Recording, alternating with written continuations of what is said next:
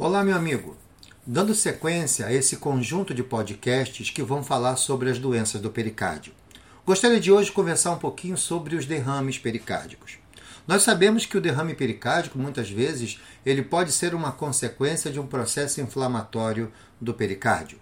Quando pensamos em identificar esse derrame a partir do raio-x de tórax, é importante lembrar que o raio-x de tórax identificará o aumento do índice cardiotorácico quando o derrame pericárdico ultrapassar 200 a 250 a 300 ml. Lembrem, como foi falado anteriormente, o acúmulo lento pode suportar até 1000 ml dentro da cavidade pericárdica sem um aumento expressivo da pressão intrapericárdica. Porém, quando o acúmulo se dá rápido, às vezes 100 a 200 ml, pode gerar um aumento significativo da pressão intrapericárdica, gerando complicações graves de enchimento diastólico. Obviamente, é muito importante lembrar que a evolução de um derrame pericárdico para tamponamento cardíaco é bastante infrequente. Em torno de 3% dos pacientes com derrame pericárdico volumoso vão desenvolver tamponamento cardíaco. É importante lembrar que essa, esse líquido na cavidade deve sempre ser observado durante o ecocardiograma, tanto na fase diastólica quanto sistólica. Não pode acontecer somente a visualização desse derrame durante a fase sistólica. Isso pode ser um marcador de aumento do líquido fisiológico. O que a diretriz fala sobre isso? Se eu tiver a presença de um líquido no espaço pericárdico, visto ao modo unidimensional, e ele só é visualizado na fase sistólica, e esse afastamento das membranas é menor do que 10 milímetros, isso nada mais é do que o aumento do líquido fisiológico. A partir do momento que eu tenho esse líquido sendo visualizado pelo modo M somente na fase sistólica e também na fase diastólica com menos de 10 milímetros, isso já é um derrame pericárdico discreto.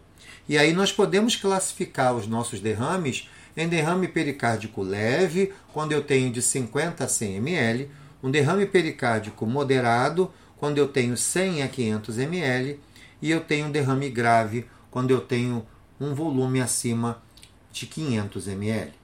Outra coisa importante é nós lembrarmos que existem condições que são diagnósticos diferenciais de efusão pericárdica ou derrame pericárdico, que é o derrame pleural, os pacientes com gordura epicárdica, pseudoneurisma de ventrículo esquerdo e também o cisto pericárdico.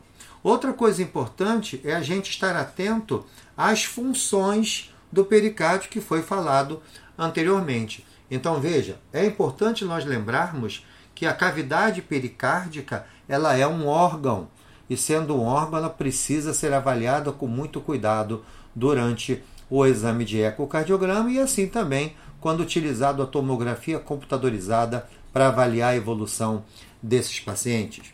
Uma das coisas mais importantes que o ecocardiografista precisa saber é identificar se o derrame pericárdico existe ou se é um derrame pleural. Então, a partir de corte longitudinal, o ecocardiograma tem um corte muito importante, que é o corte longitudinal, onde nós visualizamos posteriormente na tela a presença da aorta descendente e o corte transversal.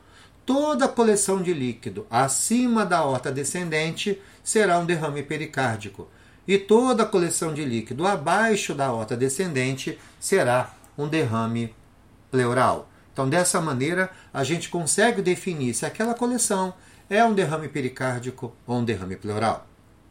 As diretrizes são muito claras.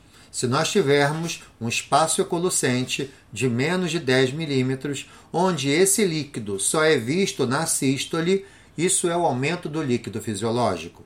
Se eu tiver um espaço ecolucente de menos de 10 milímetros também, porém sendo visto esse espaço na sístole e na diástole, é um derrame pericárdico leve. Se nós tivermos o espaço ecolucente medindo 10 a 20 milímetros, é um derrame moderado, e acima de 20 milímetros é um derrame importante. É dessa maneira que nós identificamos o grau de derrame pericárdico a partir da ecocardiografia. Então vejam como o ecocardiograma é importante na avaliação e na quantificação do derrame pericárdico. Mais à frente, no próximo podcast, nós vamos conversar sobre os achados do ecocardiograma que identificam derrames mais complexos, o chamado colapso sistólico do ato direito e o colapso diastólico do ventrículo direito. Então a gente se vê no próximo podcast. Um grande abraço